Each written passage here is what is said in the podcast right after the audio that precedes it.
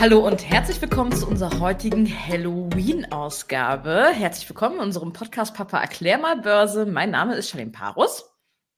Und mein Name ist Carsten Müller. Ich bin der Papa von Charlene und ich freue mich, heute euch mal ein bisschen zum Gruseln zu bringen. Genau, denn Passend zum heutigen Tag Halloween, ich weiß, in Deutschland nicht allzu doll gefeiert wie in Amerika, aber trotzdem oh. wollten wir uns das Thema nicht nehmen lassen, weil wir beide, wir haben mächtig Spaß daran. Und wir wollten einmal gucken, was für ein Horror hat denn bitteschön die Börse zu bieten und mit euch einen kleinen Rückblick machen auf die vergangenen Jahrzehnte, Jahrhunderte vielleicht auch ähm, und den Horror, der dort so an den Börsen passiert ist. Ähm, ja, wir starten doch gleich gleich mal mit dem Rückblick beziehungsweise gucken uns mal an, warum es denn eigentlich so wichtig ist, auch ab und zu mal auf die schlimmen Zeiten zurückzublicken. Ja, also ich muss mal jetzt erstmal absolut dazwischen grätschen. Also Halloween ist zumindest hier bei uns relativ gefragt. Also ich äh, kaufe jeden, jedes Mal, jedes, jedes Jahr einen halben Sack an Süßigkeiten und der wird auch fast leer. So. Ja, da darf ich aber das jetzt mal ganz kurz meine Sicht aus NRW mit drauf geben. Ich als Berlinerin kenne natürlich Halloween auch. Ich habe es in meiner Kindheit betrieben, Hardcore ja. betrieben. Ähm, und ich bin hierher gezogen in das schöne Rheinland, ähm, saß am 31. hier in den letzten Jahren immer mit einem Sack voll Süßigkeiten und kein Kind hat geklingelt. Irgendwann wurde ich mal darüber aufgeklärt, dass es hier Dotzen gibt, was an irgendeinem anderen Tag ist, was zur katholischen Kirche irgendwie gehört. So ganz habe ich es mhm. noch nicht äh, verstanden. Wenn ihr, liebe Zuhörer, aus dem Rheinland kommt, wisst, was Dotzen ist, erklärt es uns doch gerne mal, schreibt uns doch gerne mal. ja. Aber, aber im gottlosen Berlin, da wurde im, im Minutentakt geklingelt. ja, genau. Ja, äh, warum, warum ist es eigentlich so spannend, äh, sich mal die, die Ruhe zu nehmen, die Zeit zu nehmen, mal zurückzuschauen, äh, was denn für gruselige, äh, schockierende, crashige Situationen es an der Börse gegeben hat. Ähm, ja, äh, man kann ja immer aus der Vergangenheit sehr gut lernen. Und ich meine, auch wenn jeder Crash für sich genommen, und da werden wir ja gleich noch ein bisschen detaillierter dazukommen, äh, immer wieder ein singuläres Ereignis darstellt oder in der Regel ein singuläres Ereignis darstellte, ist es doch interessant, weil es ja doch die Bandbreite der Möglichkeiten, der Risiken Risikomöglichkeiten abdeckt und natürlich auch für jeden Investor so eine Art äh, ja, wie soll ich sagen, so ein Giftschrank ist, äh, wo er ab und zu mal reingucken sollte und äh, darauf aufbauend eigentlich so seine eigene Analyse auch treffen sollte, äh, ob im Markt vielleicht das eine oder andere schief läuft und äh, wo eventuell Gefahrenstellen äh, sind, äh, die man jetzt vielleicht noch nicht so thematisiert, aber die vielleicht auch schon erkennbar sind. Es gibt ja dieses berühmte Buch vom schwarzen Schwan, also äh, von, von diesem singulären Ereignis, das, das dann halt entsprechend so einen Marktcrash auslöst. Und es ist natürlich immer so, dass äh, wenn man tagtäglich sich mit der Börse beschäftigt und über die Jahre, Jahrzehnte hinweg, schwimmt so der eine oder andere schwarze Schwan schon mal an einem vorbei, im, im sprichwörtlichen Sinn. Ähm, nicht immer gibt es dann einen Crash, sondern manchmal äh, gehen die Börsen einfach drüber hinweg und dann erledigt sich die Sache halt von selbst. Aber es gibt halt, wie gesagt, immer wieder äh, Punkte äh, und, äh, und Situationen, wo es dann doch entsprechend äh, richtig äh, zur Sache geht und äh, für äh, ja, und für Anleger ist es halt auch letzten Endes wichtig, äh, daraus ihre Schlussfolgerungen zu ziehen, um dann entsprechend auch ihre Depots äh, zumindest so weit äh, wetterfest zu machen, dass man bei Situationen, die zyklisch immer wieder auftreten. Und wir haben ja, wie gesagt, heute äh, nur einen Teil der langen Liste an Crashs uns mal herausgesucht. Äh, und dann daran sieht man, es kann immer wieder passieren und deswegen sollte man sich da auch entsprechend darauf vorbereiten. Dann würde ich mal vorschlagen, dass wir direkt mit dem, ich würde sagen, zumindest für mich den größten Crash, den ich kenne, starten. Ähm, ja, ich würde ihn gerne benennen. Schwarzer Freitag, 25. Oktober 1929. Ja. Was ist da genau. vorgefallen? Ja, also das, das war im Prinzip so ein, äh, so ein Crash, äh, der, äh, ich möchte fast sagen, nicht hätte sein müssen. Also die Amerika, die amerikanische Wirtschaft kam aus einer oder war in einer Phase des, des äh, nachhaltigen Aufschwungs gewesen. Äh, und natürlich äh, erzeugt so etwas gute Stimmung, gutes Sentiment, wie man heutzutage sagen muss. Also das heißt, die Leute haben verstärkter am Aktienmarkt gekauft, äh, haben sich auch in so eine Euphorie hineingekauft. Mhm. Und als dann äh, die Situation eintrat, dass dann so die ersten, äh, ja, ich sag mal so, Warnungen auftraten, dass dieses, dieses, äh, diese Wachstumsphase halt nicht ewig dauern kann. Äh, und wo es dann halt auch erste konjunkturelle Abschwächungssignale kam, äh, dann platzte im Prinzip diese Euphorieblase und äh, wir haben ja im Markt immer diese, dieses Gegengewicht, ne? Fear and Greed, also, also Gier und äh, äh, Angst. Und äh, der, der schwarze äh, Freitag von 1929 ist so das ganz klasse, also die Mutter der klassischen Beispiele für dieses Umschlagen von Gier in Angst. Und wenn alle zum Ausgang stürmen, dann äh, kannst du dich halt nicht dagegen äh, stemmen. Und äh, natürlich, das war halt eine komplette Marktpanik, wobei man natürlich auch sagen muss, äh, der, der moderne Aktienmarkt, so wie wir ihn heute kennen und der ja mehr oder weniger auch in den, in den 10er bzw. 20er Jahren des 20. Jahrhunderts so seinen Anfang damals nahm, äh, der war halt noch sehr jung und äh, äh wenn man, wenn man heutzutage so mit den, mit den hartgesottenen oder, oder altgedienten Leuten äh, redet und so. Und ich meine, selbst ich, ich meine, ich habe jetzt 30 Jahre mich am Kapitalmarkt rumgetummelt äh, und äh, da, da ist man einfach ein bisschen gelassener. Und äh, wenn du aber eine Situation hast, wo das ganze Instrument, also der ganze Markt noch relativ jung ist und man nicht weiß, wo kann es hingehen, was passiert da, äh, dass dann Panik äh, entsteht, das kann man letzten Endes aus der menschlichen Psyche her heraus verstehen. Mhm. Alles andere ist Geschichte. Äh, der Dow Jones, äh, um das vielleicht sozusagen noch äh, hinterher zu liefern, äh, durch den schwarzen Freitag äh, brach der Dow Jones, der Leitindex der Wall Street, um 85 Prozent ein. Das ist bislang der beispielloseste Verlust des Dow Jones gewesen. Mhm. Durch ein singuläres Ereignis. Wenn wir uns jetzt mal das nächste Ereignis anschauen, werden wir wahrscheinlich ein Muster erkennen. Das Muster heißt Oktober, passend zum 31. Halloween, Oktober, ein Monat ja. zum sich fürchten, haben wir nämlich in der Geschichte einen zweiten schwarzen Freitag erlebt, und zwar am 19. Oktober 1987. Ähnliches Szenario ja. oder ein anderes? Ja, äh, wobei, wobei ich da dich leider korrigieren musste, das war jetzt ein Kommunikationsfehler, das war der schwarze Montag 1987. Äh, aber nicht so, schwarz war er auf jeden Fall. Ähm, wobei man sagen muss, äh, das war auch so ein, so ein singuläres Ereignis, äh, was nicht unähnlich ist der heutigen Situation. Äh, und deswegen äh, schauen ja auch die, die Anleger immer wieder sehr genau auf diesen Börsenmonat Oktober, wie du es schon ganz richtig gesagt hast. Äh, der Oktober ist halt so anscheinend prädestiniert dafür für Weichenstellungen in der positiven und als auch im negativen Sinn.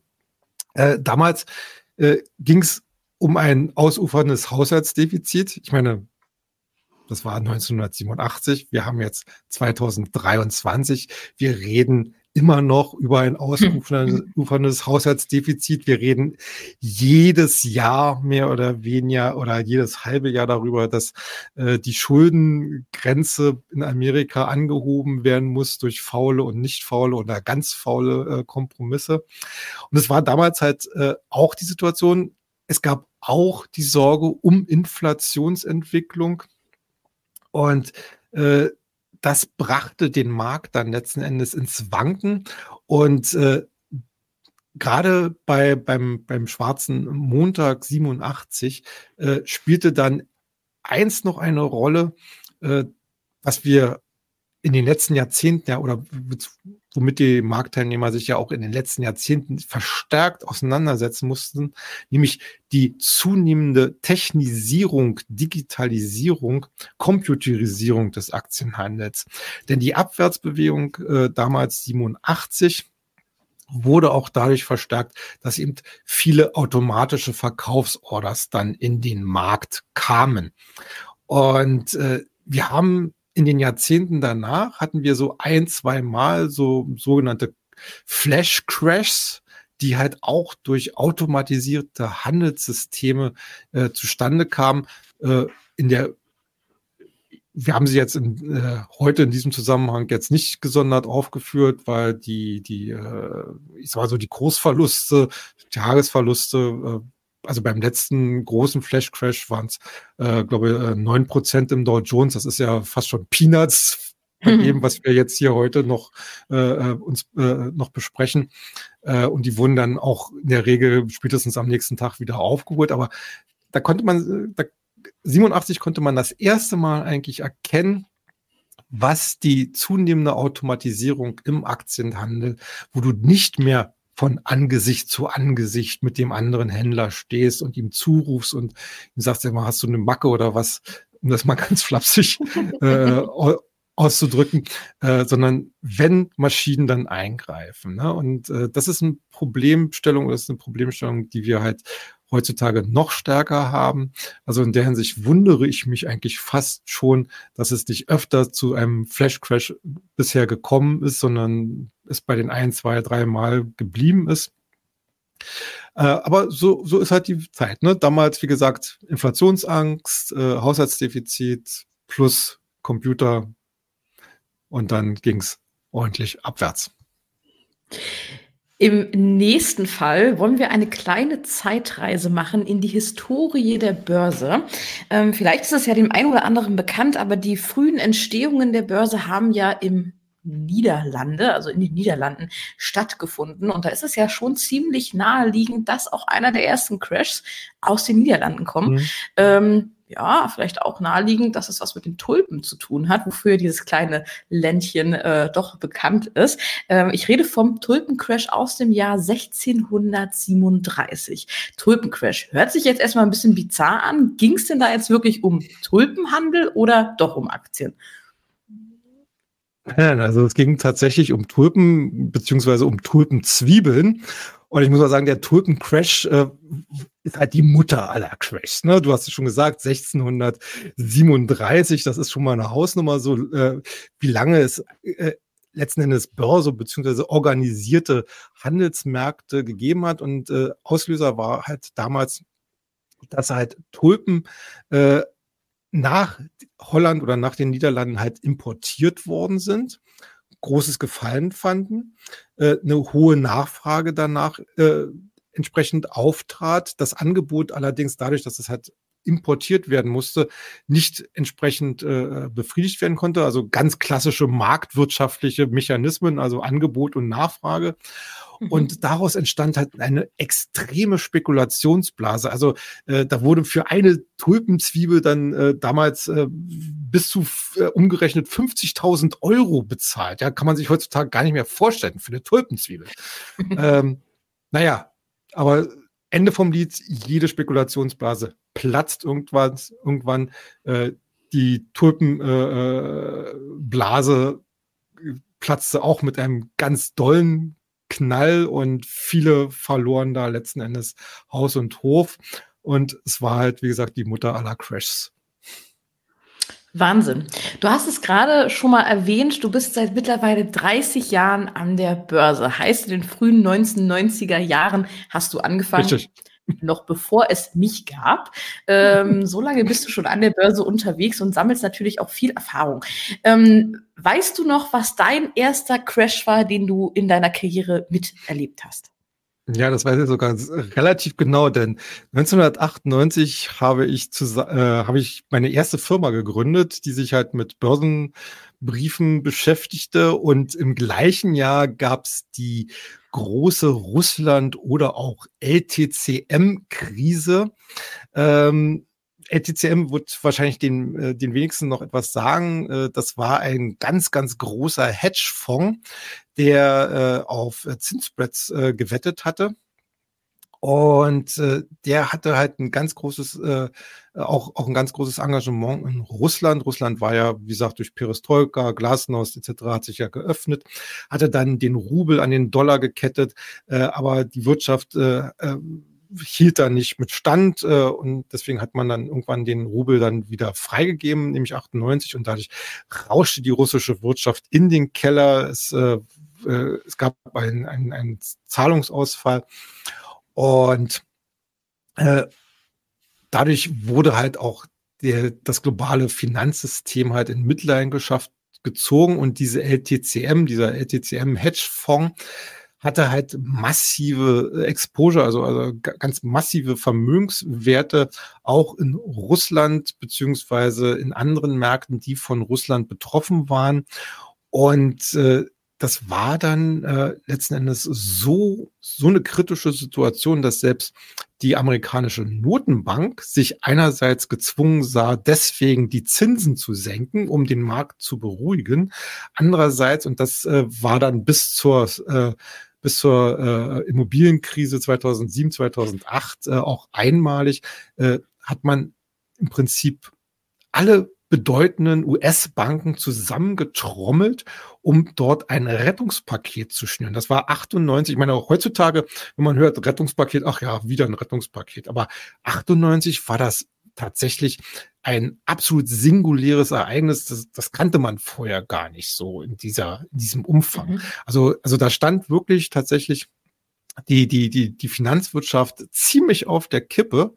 Äh, und äh, das äh, war dann, war dann schon eine gefährliche Situation, aber wir wissen auch über diesen Crash ist die Geschichte am Ende dann hinweggegangen. Mhm. Wir hatten jetzt schon ein paar Crashs gehört. Ähm, ja, überwiegend aus äh, Amerika. Wir hatten Russland gerade, wir haben auch äh, Holland mit dabei gehabt. Lass uns doch mal beim nächsten Crash in unser Heimatland Deutschland schauen. Denn auch hier war, glaube ich, in den letzten Jahren einiges los.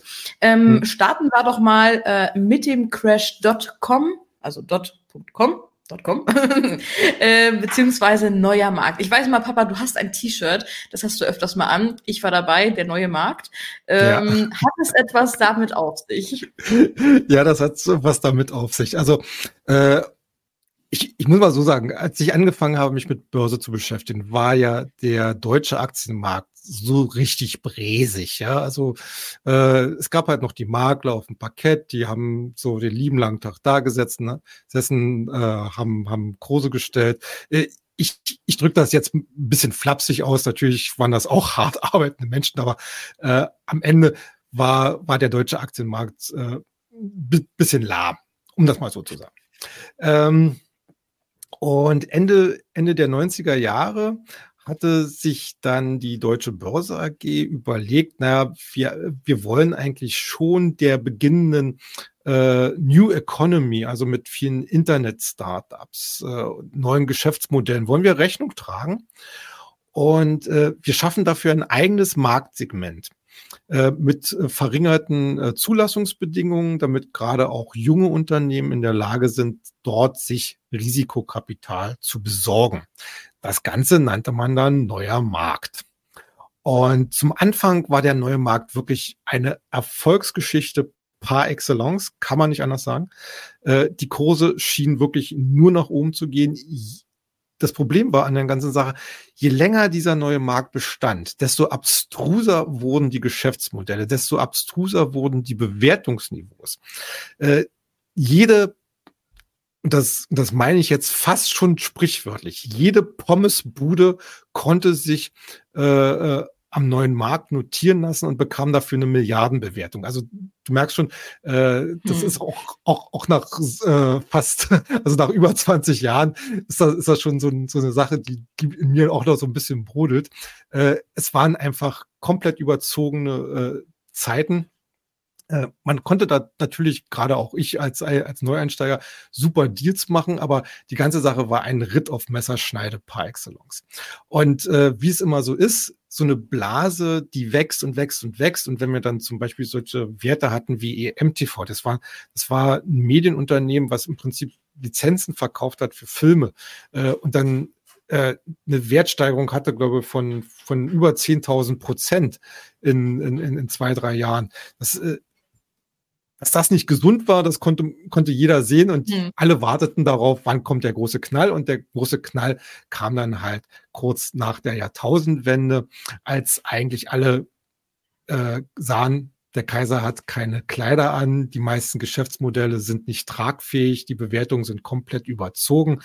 Und dann gab es das Blutbad in den Kursen schlechthin. Also äh, eine Insolvenz nach der anderen. Äh, also die, die Verluste wurden nicht mehr in Zehner-Schritten, sondern, sondern 80, 90, 95, 99 Prozent gemessen.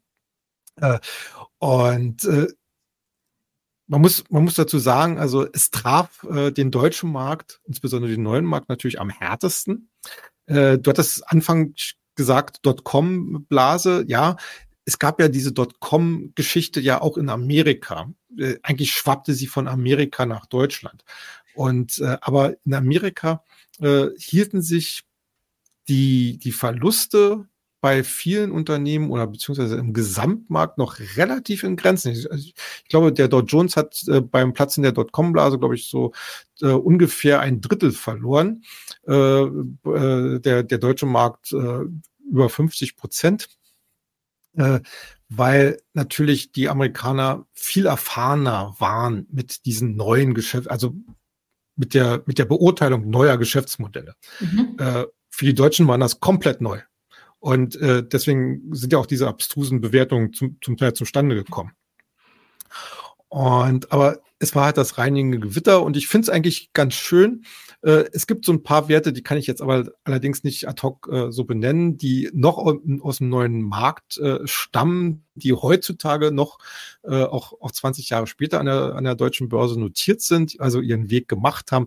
Viele, wie gesagt, sind einfach äh, verschwunden und ich muss mal sagen, ein Großteil davon auch zurecht. Ich gehe jetzt einfach mal davon aus, dass die Frittenbude 20 Jahre später nicht mehr an der Börse notiert ist. Nein, nein. die, die, ist es nicht. Es sei denn, okay. es ist jetzt ein Fastfood-Konzern, aber das kann ich jetzt nicht rekapitulieren. Okay. Ähm, ja, wenn wir uns mal so die Jahreszahlen angucken, waren wohl die 1990er und 2000er Jahre echt eine harte Zeit an der Börse. Da hast du echt, glaube ich, ja. einiges mitgenommen. Ähm, denn wir kommen mal zum nächsten Crash 2008, ähm, an den kann sogar ich mich noch ziemlich gut erinnern. Also da war ich mittlerweile dann auch ähm, denkfähig schon gewesen. Ähm, nämlich die Subprime- und Lehman-Krise zu Deutsch, ähm, beziehungsweise ein paar Jahre später dann die Euro-Schuldenkrise. Das war ja alles so ein bisschen ineinander gesteckt. Das war ein fließender Übergang. Ähm, mhm. ich würde sagen, die Wirtschaft hatte kaum äh, Möglichkeit, sich hier zu erholen. Kannst du das für unsere Zuhörer und Zuhörerinnen noch mal ein bisschen aufdröseln? Ja, also, also die Grundlage war ja äh, letzten Endes, dass, also Subprime, vielleicht nochmal ganz kurz und ganz grob erklärt, äh, dabei handelt es sich um Hypothekenkredite für eigentlich nicht kreditwürdige äh, Häuslebauer oder Häuslebesitzer, die natürlich mit extremen Risiken behaftet waren und da äh, und äh, den Banken war das dann schon bewusst und die verpackten dann diese Subprime Kredite in neue Papiere, äh, die dann halt besser geratet wurden, äh, also besser bewertet wurden, als sie eigentlich äh, äh, tatsächlich waren. Und dann wurden sie weitergereicht an andere Banken und diese Banken reichten sie dann weiter an andere Investoren. Also das war dann wie, wie, wie so ein Spinnennetz über die gesamte Welt. Und äh, irgendwann fiel dann jemandem auf, dass doch eigentlich diese Subprime-Kredite oder, oder Verbriefungen im, im Kern eigentlich gar nichts wert sind, dass da wirklich heiße Luft produziert und, verkau und teuer verkauft worden ist. Und als der Markt das anfing zu begreifen, äh, da war dann im Prinzip so eine ähnliche Situation, wie wir dann, äh, wie wir äh, 1929 bzw. 1987 hatten. Äh, dann stürmten alle plötzlich zum Ausgang. Und in diesem Strudel Lehman Brothers, die dort sehr aktiv waren äh, in der Verbriefung, äh, die riss es halt mit runter und diesmal stand halt keine, kein Bankenkonsortium äh, äh, parat, um ihnen aus der Patsche zu helfen, auch keine Notenbank, weil Lehman Brothers äh, im Vorfeld halt auch sehr na, ich würde mal sagen, sehr arrogant teilweise agierte und den Wettbewerb halt vergrätzte.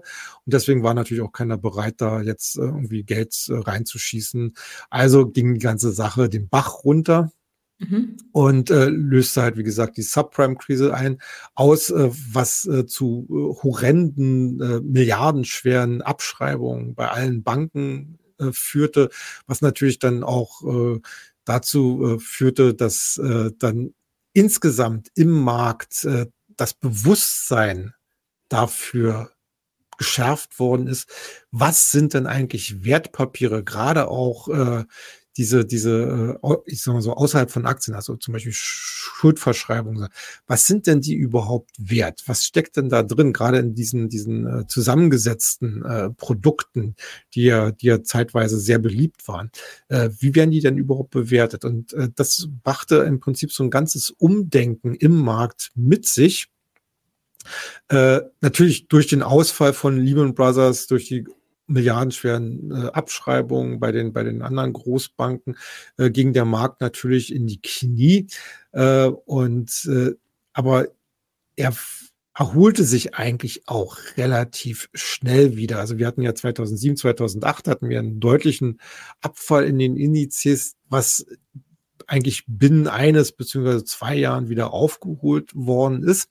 Aber du hast schon angesprochen, 2011 kam dann die Euro-Schuldenkrise gleich im Anschluss an die, um die Ecke, was natürlich auch damit zu tun hatte, dass die Leute einfach begriffen haben, äh, Schulden sind nicht per se äh, konservativ oder risikolos, sondern äh, Schulden können halt auch extrem riskant sein. Und man hat eigentlich gesehen, in der Eurozone leben eigentlich etliche Länder oder lebten damals etliche Länder eigentlich nur auf Pump und von Hand, von der Hand in den Mund. Äh, und das stand natürlich in, in einer absoluten Diskrepanz zu den Bewertungen der entsprechenden Staatsanleihen. Und wenn der Markt einmal sieht, dass es so eine Diskrepanz gibt zwischen der tatsächlichen und der und der äh, ja zwischen dem tatsächlichen Wert und der Bewertung am Markt, äh, dann versucht er natürlich äh, daraus seinen Vorteil zu ziehen äh, und dagegen zu wetten. Und das brachte uns dann halt die Euro-Schuldenkrise mit den bekannten äh, Folgen für beispielsweise Griechenland, für Portugal, für Spanien, mhm. äh, für Zypern. Italien. Äh, Italien, richtig. Ähm, ja, ich äh, würde äh, das jetzt mal in, in, Reakt oder in Erinnerung daran. Äh, das Problem an der ganzen Sache ist, äh, auf dem Papier stehen die meisten Länder heutzutage wesentlich besser da, insbesondere Griechenland. Ähm, aber ich fürchte, dass äh, die, die Politik auch der EZB, und das, äh, das ist eine deutliche Kritik an der EZB, ähm, nicht dazu geeignet war und ist, äh, eine Wiederholung solch einer Schuldenkrise tatsächlich zu verhindern, müssen wir abwarten. Äh, also Anleger, insbesondere welche, die sich im Anleihenbereich äh, engagieren, äh, sollten halt hier auch immer mal wieder so alle, alle paar Monate die zumindest verfügbaren Zahlen, was die Zahlungsbilanzen, was, was die Schuldenstände etc. angeht, mal zur Hand nehmen. Äh, gut, wir haben das am Ende ausgestanden.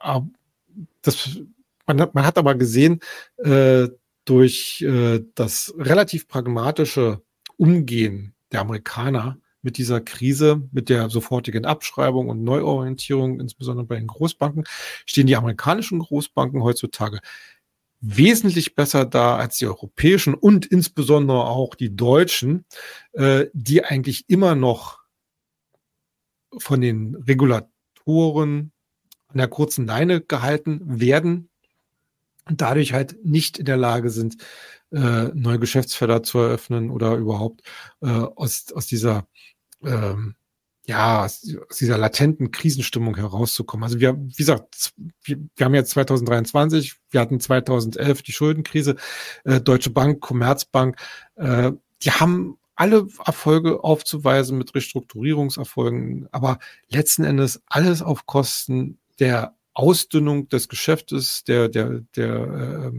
Beschäftigungszahl, Beschäftigungszahlen etc. Aber keine tatsächlichen Neuaufstellung hinsichtlich neuer Geschäftsfelder. Ich meine, von Fintech möchte ich jetzt fast gar nicht reden. Ähm, also da warten wir eigentlich immer noch auf die Initialzündung für eine neue Investment-Story bei den, bei den deutschen Banken. Bei den Europäern zum Teil sieht es ein bisschen besser aus, aber die Amerikaner haben es wieder einmal äh, aus so einer Krise deutlich besser und deutlich äh, stärker geschafft. Mhm.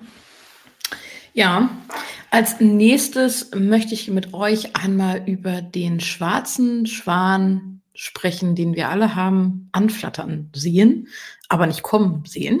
Ähm, aber wir haben ihn alle erlebt und wir sind gerade noch dabei, uns, glaube ich, davon zu erholen, beziehungsweise, ähm, ja, vielleicht haben wir uns sogar schon ganz gut davon erholt. Wovon spreche ich? Wir alle kennen es noch aus den letzten Jahren, die Corona-Pandemie. Keiner hat damit gerechnet, gekommen ist sie trotzdem und das mit ziemlich großen Auswirkungen auf den DAX und auf den Dow Jones. Allein der DAX verlor in der Pandemie rund ein Drittel seines Werts. Den Dow Jones hat es noch ein bisschen härter getroffen mit knapp 40 Prozent. Wenn man sich jetzt mal so die Zahlen anhört, haben wir ja fast neue Höchststände ähm, von, der, von vor der Corona-Zeit wieder erreicht, beziehungsweise sind darüber hinweg. Aber wie hoch ist denn die Gefahr, dass so ein Crash in der nächsten Zeit, in den nächsten Jahren jetzt nochmal kommt? Und wie können Anleger sich wetterfest für sowas machen? Ja, also zum ersten Teil deiner Frage. Äh, wie gesagt, so ein Crash ist natürlich, muss man einfach mal sagen, aus jeglichen Gründen immer wieder vorstellbar. Wir haben, äh, wir haben ja gesehen, es handelte sich ja in der Regel immer um irgendeine Art singuläres Ereignis, was den Auslöser äh, bot. Also äh, auch wenn es vielleicht so ein strukturelles Problem gab, aber es gab ja immer ein singuläres Ereignis, äh, was was im Prinzip den Crash dann am Ende verursacht hat. Wir leben heute in einer geopolitisch extrem angespannten Situation. Äh, wir haben äh, immer noch den Konfliktpferd Ukraine-Russland. Wir haben äh, den Konfliktpferd äh, China-Taiwan. Wir haben ganz neu den Konfliktherd äh, Nahe Osten, Israel und die Terror, die, die, die Hamas. Ähm, also man muss, man, man muss eigentlich schon, wenn man Kapitalanleger ist, äh, mit, mit sehr vielem rechnen. Ähm, die entscheidende Frage, ob denn die Crash-Gefahr, und ich meine, es, es gibt ja letzten Endes gibt es ja auch Leute in unserem Metier, die davon leben, sozusagen jede Woche einen neuen Crash an die Wand zu malen.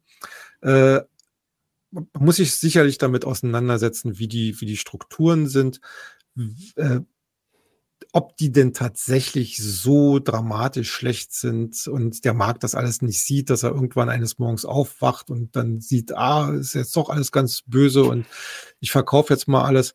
Ähm, das ist natürlich schwer, schwer zu prognostizieren.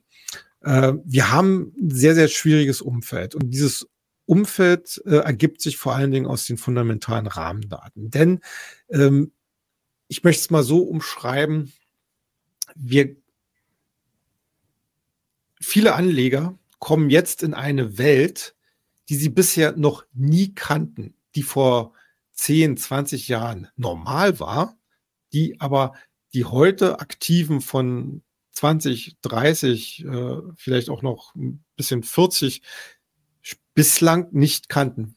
Äh, wir hatten in den letzten 10, 20 Jahren immer billiges Geld.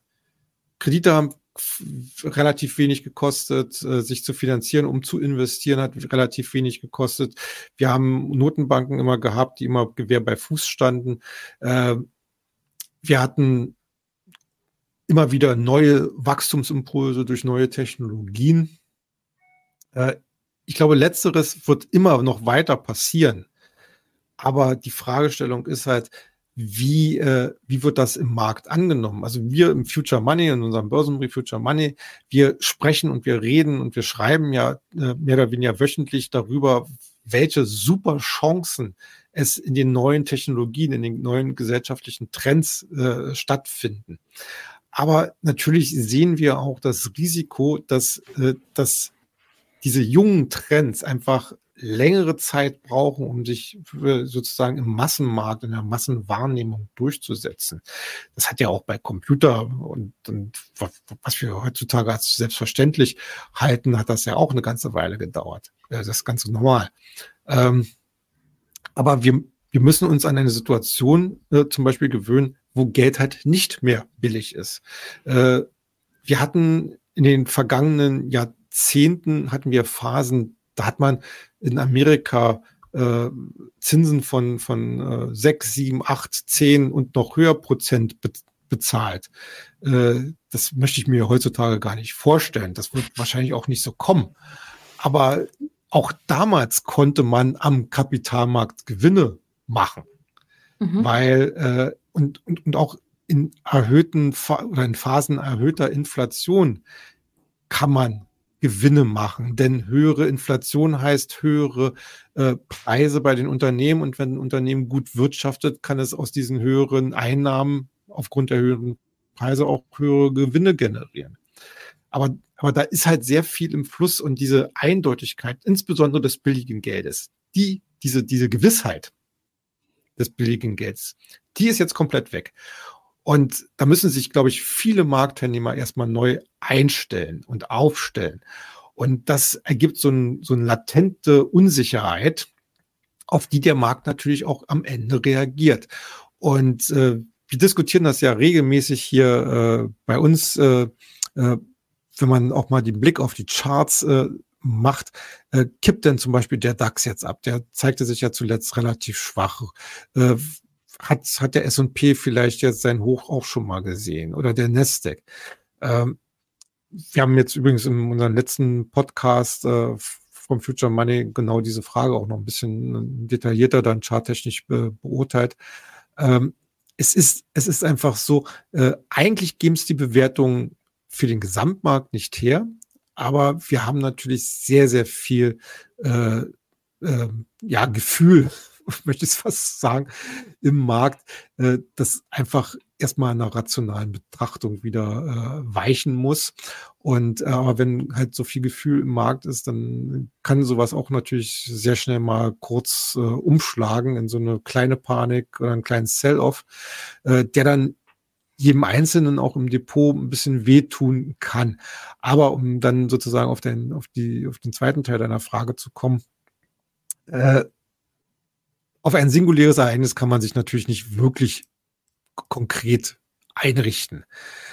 Ich glaube, äh, man ist sehr gut beraten, wenn man einerseits, wie gesagt, äh, die auch hier immer wieder besprochene Absicherungsstrategie fährt, dass man halt äh, für, für äh, ich sag mal so, schleichend fallende Märkte entsprechende Stop-Loss ein, äh, einzieht und auf der anderen Seite äh, haben wir in den vergangenen Jahren und ja inzwischen ja seit einem Jahrhundert, wenn man jetzt mal äh, von 1929 ausgeht, fast ein Jahrhundert, ähm, hat man ja eigentlich gesehen, äh, am Ende in der langfristigen Betrachtung wollen die Märkte immer nach oben.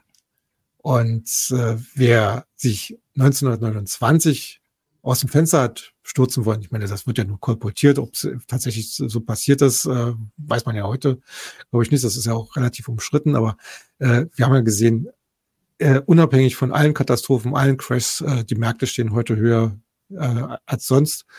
Und das heißt immer wieder, äh, ein Investment im Kapitalmarkt, insbesondere bei Aktien, ist auf lange Sicht immer das erfolgversprechendste, als wenn man sich ähm, ja sein Geld unter das Kopfkissen legt.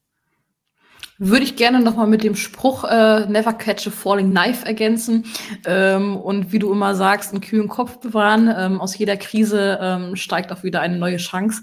Ähm, ja, ich glaube, dass das ist zusammengefasst doch das, was man in solchen Zeiten ähm, ja, mhm. immer wieder berücksichtigen sollte, oder? Ja, beziehungsweise wenn ich jetzt noch einen Spruch nach, ja. nachliefern darf. The trend is your friend. Und der Trend am Aktienmarkt, am Aktienmarkt geht prinzipiell nach oben. Sehr schön. Ich finde, das war ein tolles Schlusswort. Doch bevor ich die Folge für heute beende, würde ich gerne noch eine kleine Ankündigung machen. Und zwar sind Papa und ich am 11.11. .11. in Hamburg auf dem Börsentag in Hamburg. Und wir haben dort auch diesmal einen kleinen Vortragsslot, nämlich zum Thema ETFs. Wenn ihr also Zeit, Lust habt und vor Ort in Hamburg seid, kommt doch gerne vorbei. Papa, um wie viel Uhr ist unser Vortrag? Um 13 Uhr, wenn ich mich recht entsinne. Genau, um 13 Uhr werdet ihr uns dort auf der Bühne im Vortragssaal finden. Also wir würden uns freuen, wenn ihr vorbeischaut und auch gerne an unserem Stand vom Börsenkiosk wieder mit dabei seid. Ja, in dem Sinne, ich hoffe, äh, wir konnten euch ein bisschen gruseln, ähm, was die größten Crashs der Börsengeschichte betrifft. Und ähm, danke fürs Einschalten und wir hören uns in der nächsten Woche. Macht's gut. Tschüss.